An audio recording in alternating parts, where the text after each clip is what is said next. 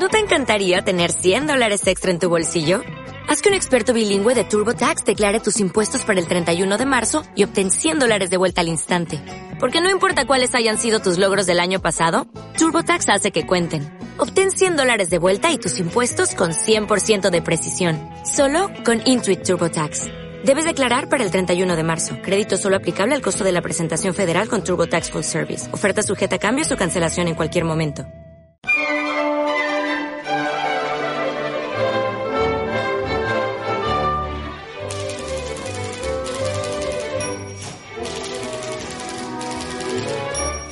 La librería de Bego Beristain.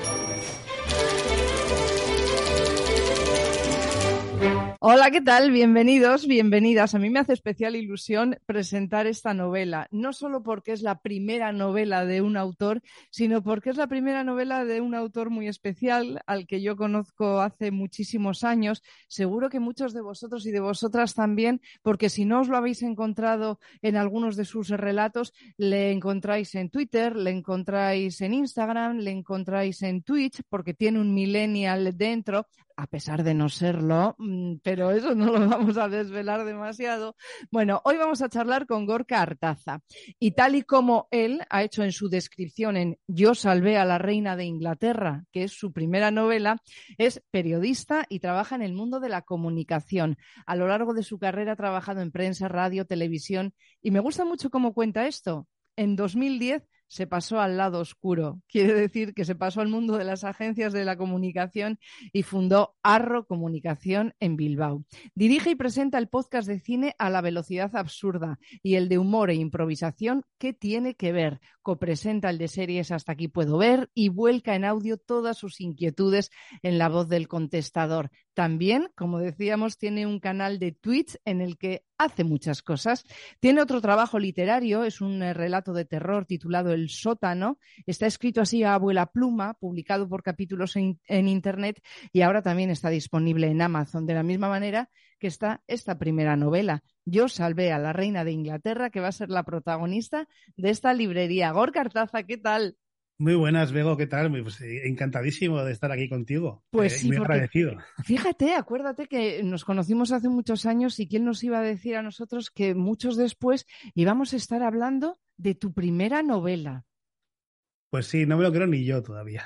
Ya, Eso que siempre, siempre he querido escribir una novela, es algo sí, que supongo que nos pasa a la mayoría de los periodistas, ¿no? De siempre tener esa, esa meta de algún día escribiré algo y tal. Pero nunca terminaba las cosas que empezaba y, y después de haber terminado el relato del sótano, muy animado por la gente que lo seguía, pues al final dije, pues eh, bueno, empecé otra cosa. De hecho, antes de acabar el sótano empecé con esto y ya fue fluyendo hasta que se acabó, hasta que se acabó convirtiendo en lo que es hoy en esta, en esta novela. sí. Eh, fíjate, dices, yo creo que todos los periodistas tenemos esa inquietud de escribir una novela. Pues fíjate que es algo en lo que yo he pensado muchas veces, pero que no me siento capaz, porque yo me siento muy capaz de contar lo que veo. ¿eh? y transmitirlo. Pero imaginar un mundo como el que tú has imaginado, crear a Primogénito Pérez y esa historia delirante que le lleva a salvar a la reina de Inglaterra, hay que decirlo, en la última línea, ¿eh? Pero bueno, no vamos a hacer más spoilers, pero eh, a mí crear un mundo se me hace dificilísimo. Bueno, eh, a ver, yo siempre he vivido un poco en los mundos de Yuppie. O sea, es decir, eh, siempre he sido muy profesional en mi trabajo como periodista, pero eh, siempre he tenido al lado algo, como por ejemplo lo que hablabas antes de Twitch, ahora con, con los podcasts, etcétera, algo que me permite ser ese niño que yo, que yo siempre he sido, nunca, nunca he dejado de ser. Eh, tú que me conoces en persona, pues yo siempre estoy un poco a la broma, ¿no? Entonces, eso es algo que he trasladado fuera de lo que es mi ámbito más profesional lo he trasladado al resto. Y escribir, que eh, más allá de mi trabajo es algo que hago pues como hobby, pues al final eh, sale solo y crear un mundo como el que vive, como el que vive primogénito, pues al final ha venido un poco de forma natural. Oye, eh, has citado, porque vamos a hablar del libro, por supuesto, pero es que tienes tantas facetas y desde que eh, el mundo del podcast se ha desarrollado de la manera que, que lo ha hecho, de, de hecho, tú has creado una asociación, la Asociación de, Podcast, de Podcaster Vascos, eh, el- ese nuevo canal de Twitch en el que tú, bueno, pues cuentas todo lo que te apetece y al que, bueno, pues nos vamos incorporando poco a poco. Esto lo ha revolucionado todo, ¿no? ¿Cómo ha cambiado el mundo de la comunicación? Tú que has pasado de los medios a una agencia, está todo, yo no sé si muy loco eh, difícil de controlarlo todo? ¿O cómo, cómo nos, nos enfrentamos a esto, Gorka? Pues hay una, frase que es una de las que más me gusta a mí en la vida, que es la de adaptarse o morir, ¿no? Eh, yo ya no hablo a nivel profesional, eso es obvio en el mundo de la comunicación que avanza cada día a pasos agigantados, ¿no? Lo hemos visto, hablábamos de cuando nos conocimos tú y yo en una tertulia de televisión, cuando las tertulias de televisión tenían sentido. ¿no? Ahora, pues, eh, ahora ya no, ahora, todo es, todo es al momento, todo es inmediato, todo es, eh, estás en todos sitios, en todas partes, en todos los momentos y es algo que ha revolucionado nuestro trabajo y a mí como hobby eh, me ha permitido, precisamente esto de Internet, pues eh, explotar otras facetas, como, como la de Twitch, en la que hago un poco lo que me apetece, a veces canto, a veces eh, hago chistes, a veces vemos vídeos, yo qué sé, hago entrevistas, incluso también tirando un poco la parte más, más profesional.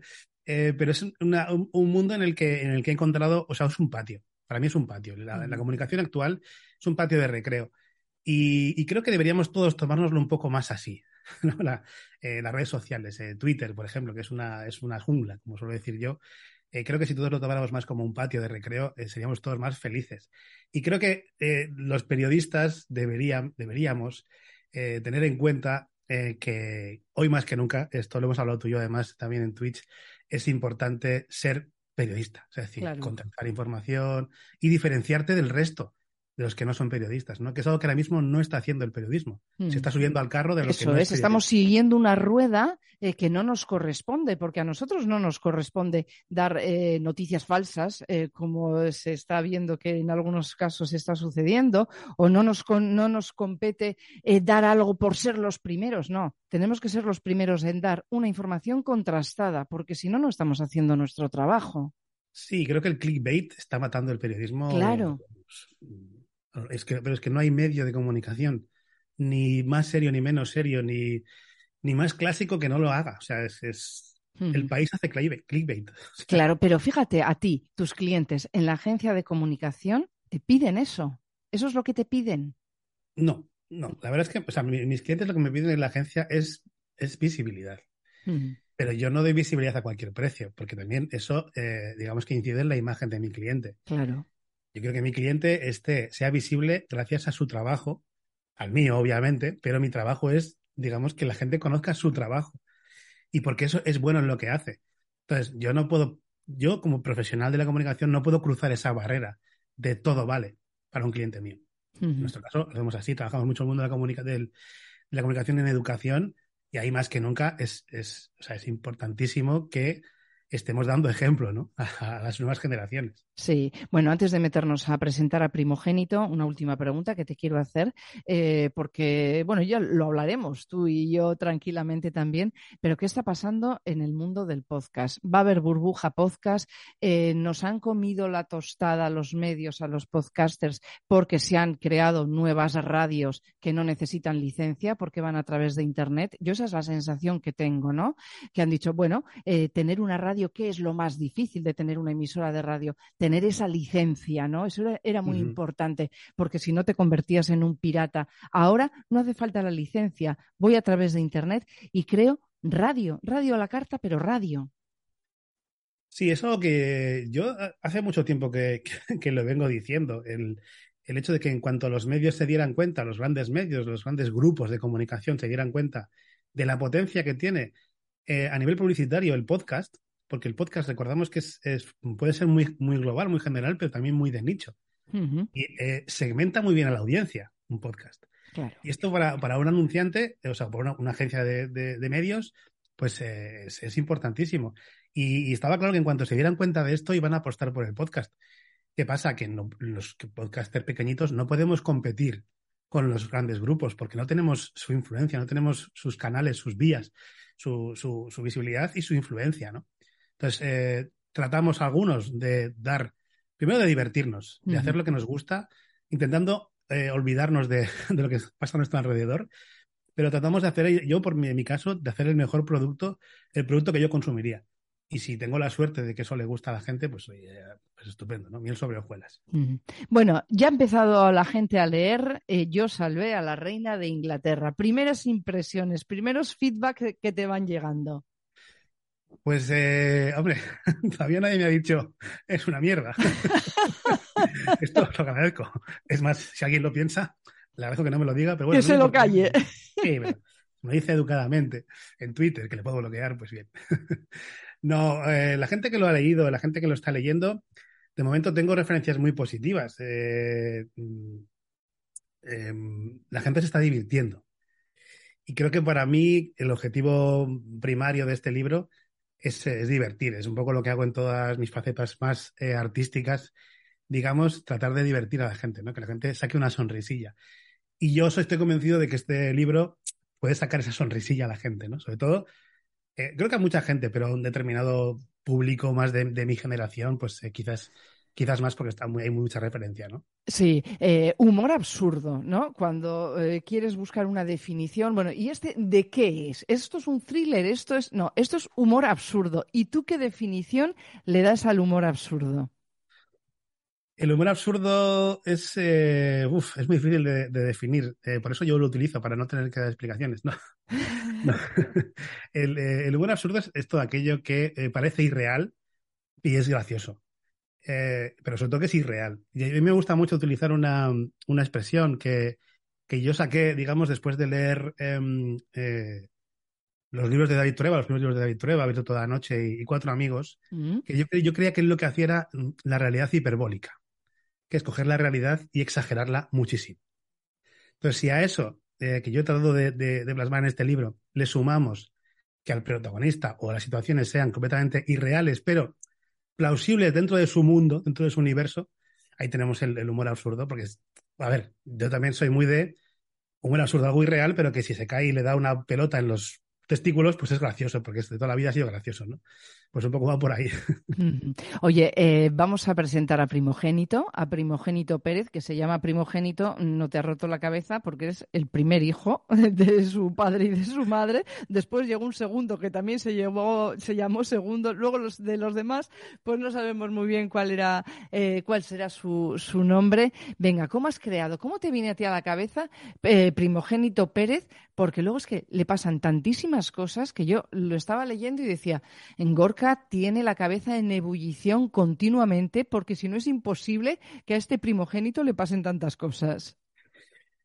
A ver, esto todo, yo creo que todo parte, eh, o mucho parte del podcast que hablábamos antes, del podcast de improvisación, ¿qué tiene que ver?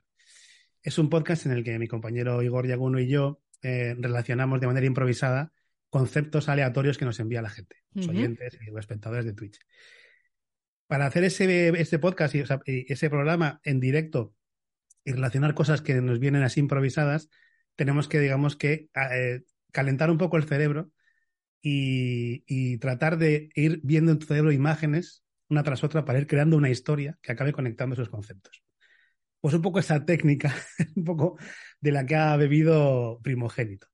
Entonces, yo creo que a mí se me, me, van viniendo imágenes, voy creando una situación y me van viniendo imágenes de qué le podría pasar. Y, y, entonces intento, como además en el podcast intentamos que sea gracioso, pues intento buscarle la parte graciosa, ¿no?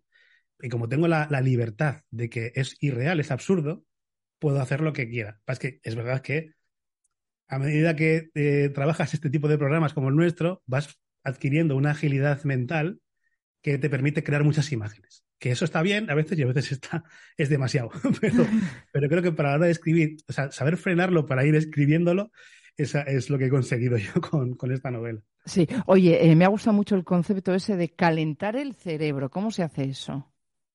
Pues mira, es algo que yo desconocía hasta que empecé a hacer este podcast, porque mi compañero Igor, que, que es actor, que ha sido actor, y eh, le trabajaba mucho en el mundo de la improvisación, en el teatro de improvisación, eh, de hecho, todo empezó porque hicimos un programa en el que yo quería hacer una especie de, de emular a Buenafuente y Berto y su Nadie sabe nada. Uh -huh. Entonces eh, iba a ser todo improvisado. Entonces, antes de empezar el programa, me dijo, ¿qué te parece si hacemos unos ejercicios de, calentamiento que usamos en, improvisación? Y dije, ah, estupendo. Y eh, uno de los ejercicios era relacionar conceptos. Entonces, cuando lo estábamos haciendo, nos pareció, bueno, me pareció tan gracioso lo que estábamos haciendo, que la siguiente vez que lo hicimos en otro programa, ya lo dejamos, eh, o sea, la primera no salió público, la segunda lo dejamos en el programa y luego después de ese segundo programa le dije, Igor, esto vale para un podcast. O sea, uh -huh. esto, esto, esto. Y, y, de ahí, o sea, la, la, clave es eh, hacer esos ejercicios incomprensiblemente para mí, porque soy una persona eh, que creo en la ciencia, pero no la entiendo. o sea, yo, soy de letras para todo.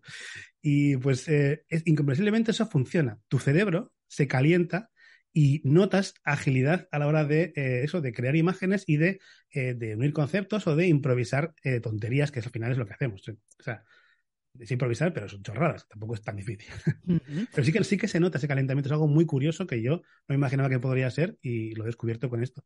Oye, pues nada, está muy bien y hay que darle una vuelta a eso de calentar el cerebro porque nos puede servir para el humor y para otras muchas cosas, desde luego, porque eh, quienes eh, vivimos casi casi improvisando de manera continua necesitamos también este tipo de, ejercicios. Bueno, pero tú que estás acostumbrada a hacer mucho podcast, has hecho muchísima radio en directo, sí. tú te das cuenta que no tienes la misma agilidad mental cuando empiezas el programa cuando al final. Eso es. Ya vas como todo más fluido, ¿no? Pues esto es lo mismo. Sí, sí, sí, sí. Venga, preséntanos. Eh, ¿Cómo nos presentas? Yo salvé a la reina de Inglaterra. Pues es, algo que he pensado mucho, que la gente me iba a preguntar y me cuesta mucho responderlo. Eh, más que nada porque eh, no encuentro un no, es un. no hay un género, creo yo, que sea determinado en el que pueda encajar. Sí que entra, obviamente, en la ficción cómica. entra en lo que es la mm, eh, lo absurdo, obviamente el humor, pero yo creo que es una novela que evoluciona. Partimos de una historia costumbrista, que es la historia de Primogénito, que nos la cuenta él mismo, la cuenta en primera persona, y él va contando cómo ha sido su infancia y, su, adolescencia y sus primeros eh, escarceos, tanto a nivel social como a nivel sexual, como ya a nivel laboral.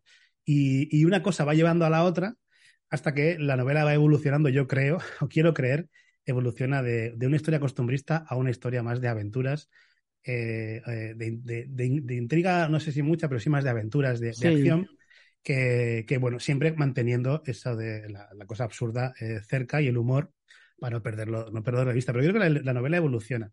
Entonces es muy difícil etiquetarla en un solo género. Mm, de hecho, había una, una, una de las mis lectoras cero, yo llamo, yo llamo las pacientes, los, pacientes cero, sí. Eh, me decía que tenía la novela todo lo que le gusta a ella, ¿no? Que es, que es eso, humor, costumbrismo, eh, aventuras, intriga, suspense, eh, bueno, tanto, tanto, no sé si tiene, pero sí que, sí que evoluciona y está, hay diferentes géneros. Yo creo que al final, como, como decía antes, he sido muy libre a la hora de crearlo.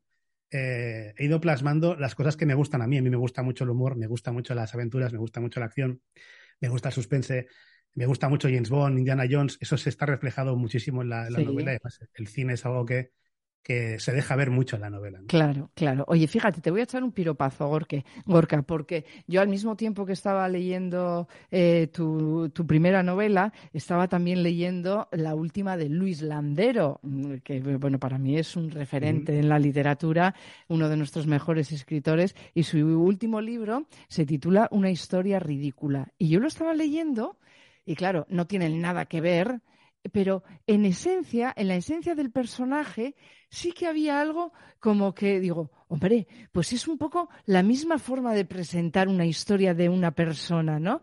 Y, me parecía que teníamos, que tenías mucho de cómo cuenta también Luis Landero. Y digo, esto se lo tengo que decir porque es un gran piropo, porque es uno de los mejores escritores que tenemos. Y la verdad es que en la descripción, en la descripción de primogénito, de primo, eh, sí que sí que hay muchas similitudes. Así que échale un vistazo a una historia ridícula de Luis Landero, porque tiene a Marcial, que también eh, es un hombre al que hay que darle de comer aparte, como a Primo. Venga, háblanos de Primo.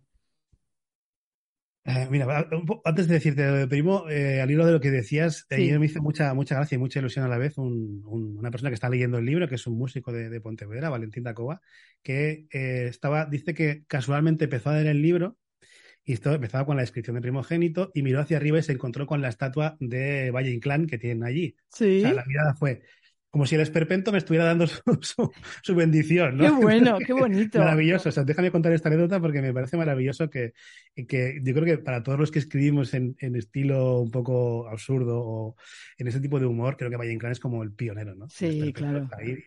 Y, esto. y respecto a Primogénito, Primogénito es un chaval que, creció en los 80. Eh, casualmente. Como, nosotros. casualmente. Todo, todo lo que parezca realidad es pura casualidad.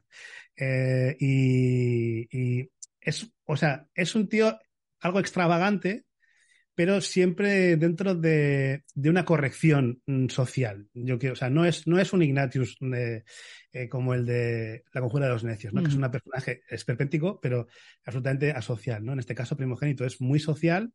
Eh, y entonces lo que tiene es un recorrido, en vez del clásico recorrido de derrota tras derrota tras derrota, creo que va obteniendo victorias y derrotas. Las victorias suelen ser casuales, pero las va consiguiendo. Entonces creo que eh, dentro de todo es una persona feliz consigo mismo. Y luego eh, también he querido mucho que Primogénito rompiera la cuarta pared y le hablara al lector, ¿no? Porque, porque me parece que también dentro de lo que es el humor absurdo, eh, otro de mis referentes es Mel Brooks. Y Mel Brooks te, da un golpecito en la, en la cámara, ¿no? Con el, actor principal. Entonces, creo que eso también era importante para, para, definir un poco lo que es la, como es la novela. Y Primogénito es un poco así, lo que pasa es que le van, le van sucediendo cosas, le van viniendo y él las va sorteando como le vienen. A veces tiene que coger las riendas él, eh, a veces tiene que sufrir, a veces tiene que disfrutar, eh, pero bueno, poco a poco, o sea, lo que hace es vivir una aventura irreal, pero que para él es, es, casi, casi como normal. O sea, no, eh, no, lo ve como algo extraordinario. Sí, es sorprendente lo rápido que le pasan las cosas y lo rápido que pasa página, porque de repente se encuentra que tenía un proyecto extraordinario y que por lo que sea se ha caído y sigue adelante. Le pasan las cosas muy rápidas a, Primogénito. Sí, no es algo que yo haya buscado. O sea, es decir, cuando escribía la novela, no. Mm, en ningún momento me, me, planteé una estructura, un tipo de género, un tipo de estilo, dejé que la cosa fluyera. Y como te decía antes, como está muy basado en la técnica de la improvisación, eh, enseguida lo que a mí me venía a escribir era hilar una historia con la siguiente, ¿no? Una situación con la siguiente. Entonces, no tenemos tiempo para pararnos a pensar, ni a sufrir, ni a reír. O sea, mm, mm, tienen que pasar cosas. También me gusta mucho el dinamismo. y algo que me ha gustado mucho, que esto me lo ha dicho mi madre, pero que, para mí es bastante válido, es que ella eh, no quería dejar de leer por saber lo siguiente que le iba a pasar. Claro. Entonces creo que esto, si tú consigues que un lector tenga esa sensación, me parece un éxito. Y además es un éxito, Gorka, en un momento en el que leemos en diagonal. Eh, no queremos eh, textos muy largos porque enseguida se nos hacen pesados. Eh, conseguir eso que te dice tu madre es muy difícil ahora, ¿eh? Y conseguir que alguien se lea una novela completa y que no se pase páginas y voy a ver lo que le pasa y después ya, ya cuando tenga tiempo, ¿no? Porque estamos en ese momento. Sí, de hecho uno de mis mayores miedos, y yo creo que consciente un poco de la realidad que tú, que tú explicas, es que mm, mm, a mitad de novela resultara cansino. Ya, o sea, es decir, esta, te le pasan tantas cosas, es todo tan absurdo, tal, y que la gente se cansara de leerlo. Afortunadamente todavía no he encontrado al lector que me haya dicho eso, pero, pero siempre he vivido con ese miedo de que estamos acostumbrados a que eso, que todo rápido, somos muy de consumo de vídeo, la gente, pues hay mucha gente lectora, afortunadamente, hay mucha gente escribiendo, también afortunadamente, ¿no? Tenemos muchas opciones, pero es verdad que la, la, vida nos pide todo como muy rápido, ¿no? No pararte un poco a disfrutar de las cosas. Oye, Gorka, los escenarios. Vamos a los escenarios porque aprendemos cosas del Bocho, por ejemplo, eh, aprendemos cosas de Madrid, eh, aprendemos cosas de, de, Irlanda. Venga, háblanos de los escenarios a los que, claro, son las propias aventuras las que le llevan a Primogénito. Sí, de hecho, una vez más, ha sido todo bastante natural, eh, porque lo que sí tuve claro al principio, no sé por qué, es que Primogénito Pérez era de Madrid. O sea, era de un barrio obrero de Madrid. Me imaginaba yo un lavapiés o algo así. Sí, sí, sí. Porque quería, quería plasmar esa vida de barrio, ¿no? Que, que, que yo solo conozco, la vida de barrio de Madrid la conozco a través de las películas o de las novelas que he leído, porque no he vivido en ningún barrio de Madrid. obviamente. Eh, pero eh, ese espíritu de barrio sí que lo he leído, ¿no? Y quería intentar trasladarlo un poco y me parecía algo que para un personaje como primogénito era muy curioso. Y me pareció muy curioso el hecho de que un tío de un barrio obrero de Madrid que se está buscando la vida como puede, eh, del salto a la mar como marino, ¿no? que es algo que aquí en Euskadi estamos muy acostumbrados, por ejemplo, pero en Madrid no creo que haya tanto. Y, y, casualmente en aquella época donde cuando yo escribí, yo estaba enganchado a un programa de un reality que, era, que es un reality de, de, una tripulación de un yate de lujo. Oh. Y me parecía que, que, me parecía tan curioso que ese, ese, programa en el que les pasaban tantas cosas a los tripulantes que tú no imaginas. O sea, yo tampoco he sido nunca cliente de un yate de lujo, pero imagino que los clientes no se enteran de la vida que tienen los, los tripulantes, ¿no? Entonces, ver que pasaban tantas cosas y yo imaginarme que eso se podría vivir de una forma más exagerada, pues me pareció también un contraste brutal el hecho de que Primogénito pasara de un, de un barrio de Madrid a trabajar en un yate de lujo, ¿no? Por ejemplo. Y esto me llevó a Ibiza.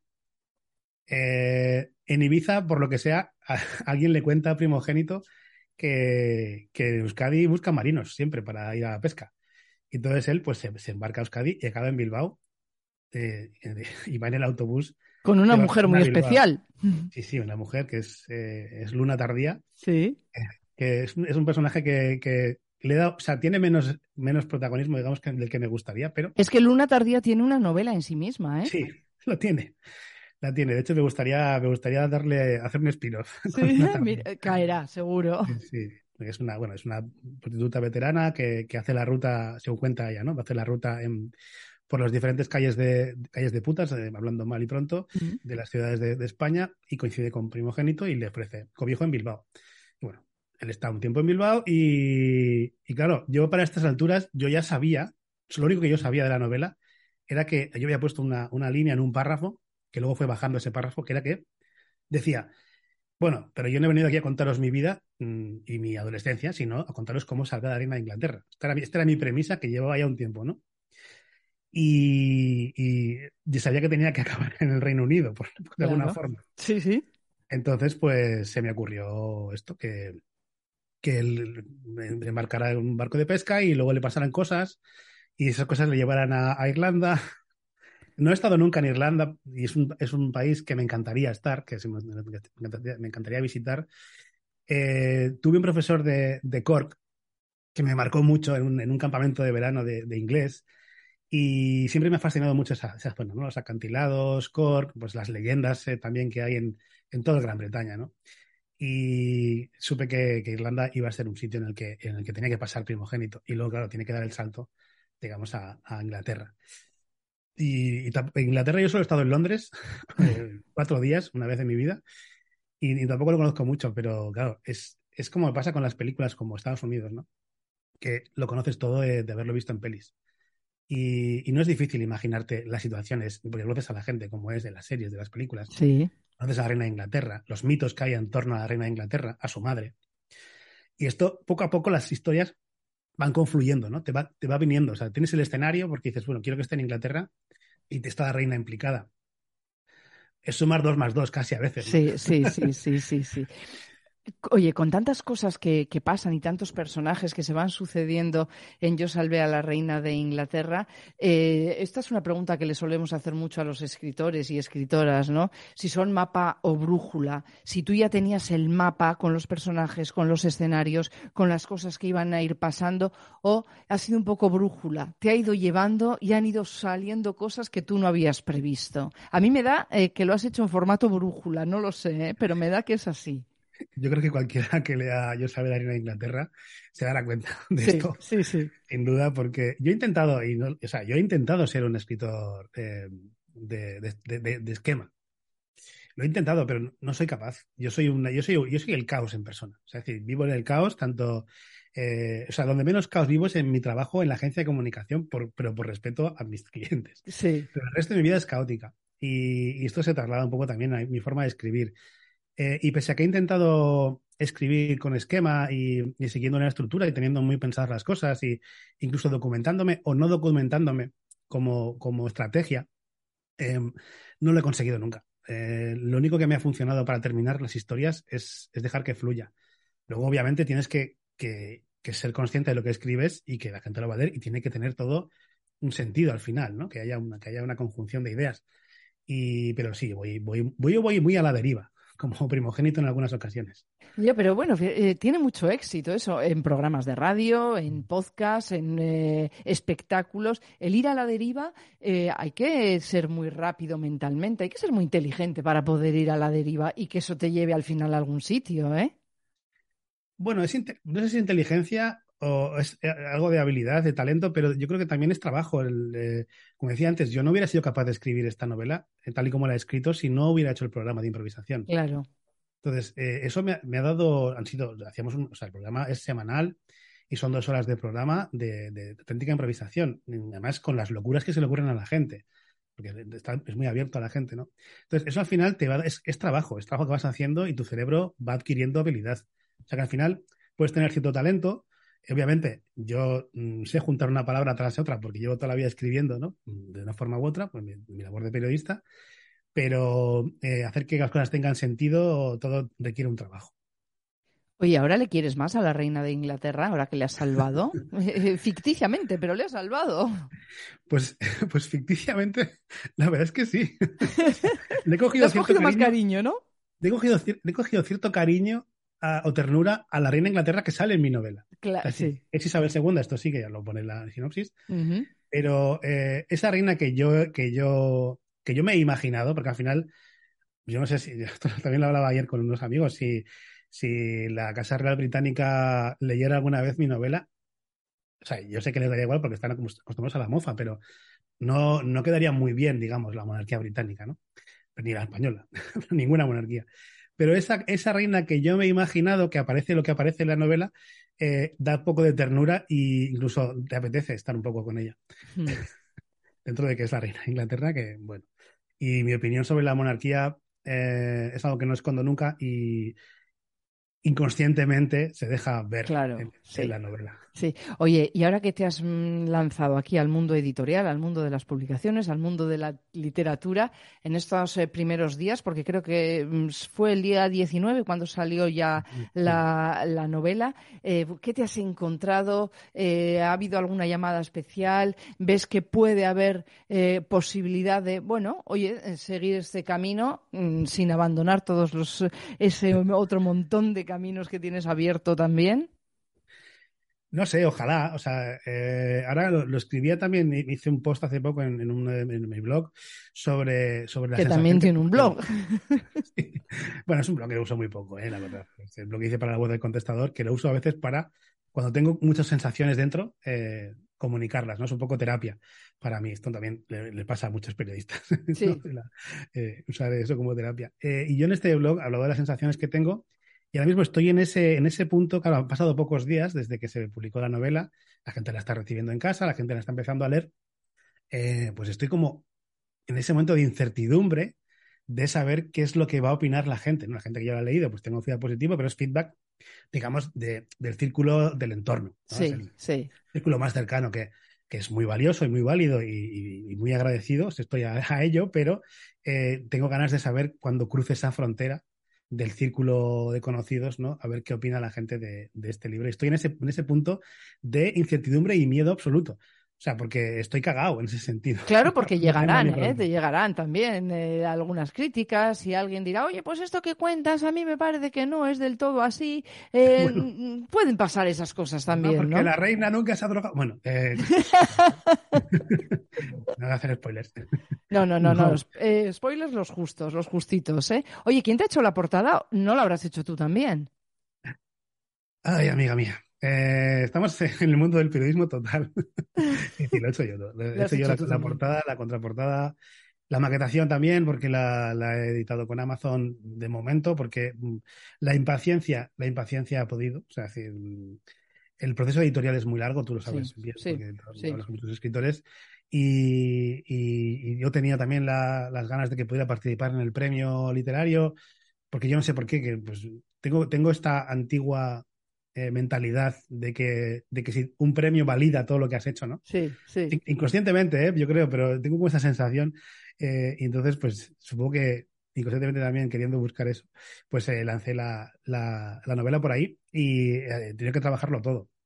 Ahora, en el diseño me, me siento muy cómodo porque es algo que hago en mi trabajo Sí, habitualmente. Sí, sí. Y entonces estoy cómodo. Y de hecho, la portada actual de la, de la novela es la que yo hice de forma provisional, porque yo había contactado con algún ilustrador, alguna ilustradora, para que pues, leyese a Primogénito y me pudiera hacer una, una portada acorde, ¿no? Un poco con lo, con lo absurdo que es todo el, el- es universo.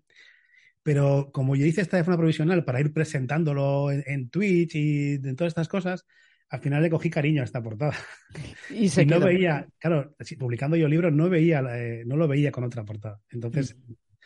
Tampoco he tenido el tiempo, digamos, de dedicarle, pues voy a est- estudiar diferentes opciones, trabajos de, de ilustradores, y de bueno, pues adelante con esta, a mí ya me. Yo creo que lo define bastante. Es muy chula. Y además Todo, es muy una vez que chula. lo- una vez que lo que has leído el libro, creo que todo encaja. Todo encaja. Bueno, eh, última pregunta porque nos quedan un par de minutitos, Gorka. Eh, así que mm, véndete. Véndete tú no, véndenos la novela, véndenos Yo salvé a la reina de Inglaterra. Pues a ver, yo creo que, que si la gente tiene ganas de desconectar un poco de la de, de lo dura que es la vida, porque la vida es dura para todos, con mayor o menor intensidad, pero desconectar un poco de todo, de todos nuestros problemas y divertirnos con problemas de otros, pero sabiendo que son ficticios, como es el caso de Primogénito Pérez, pues creo que esta es la novela ideal. Es eh, válida para niños, para, para niños no muy, no muy pequeños. Eso es. pero para adolescentes o preadolescentes y para todos los demás, adultos y, mayores. Y sobre todo yo creo que eh, la gente que haya crecido en los 80 se va a ver más identificada con, con Primogénito, por razones obvias, porque él creció en esa época y hay mucha referencia. Y, yo creo que es, también es un poco, eh, es apostar por un experimento.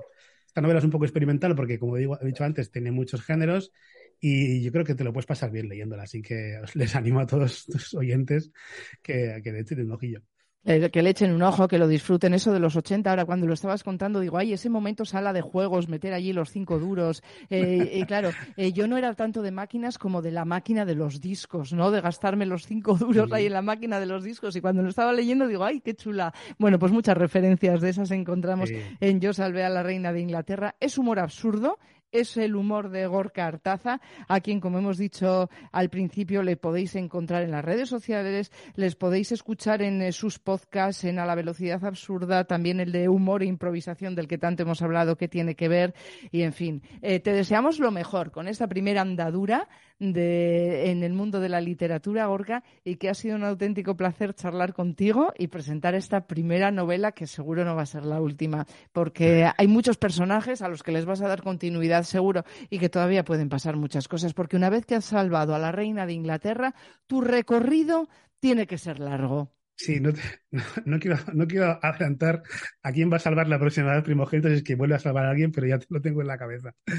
Nada, Diego, muchísimas gracias. Eh, gracias por, por, por, esta charla. gracias a ti. Gracias por la oportunidad de, de dejarme, o sea, de descubrirme a tu, a tu audiencia, ¿no? Es, es todo un, un, honor y un privilegio para mí, te lo agradezco mucho. Y nada, también mucha suerte con, con todos los podcasts, que ahí vamos, a ver, vamos, a ver, mucho con los podcasts. Seguro. Un beso muy grande, Gorka Artaza. Agur.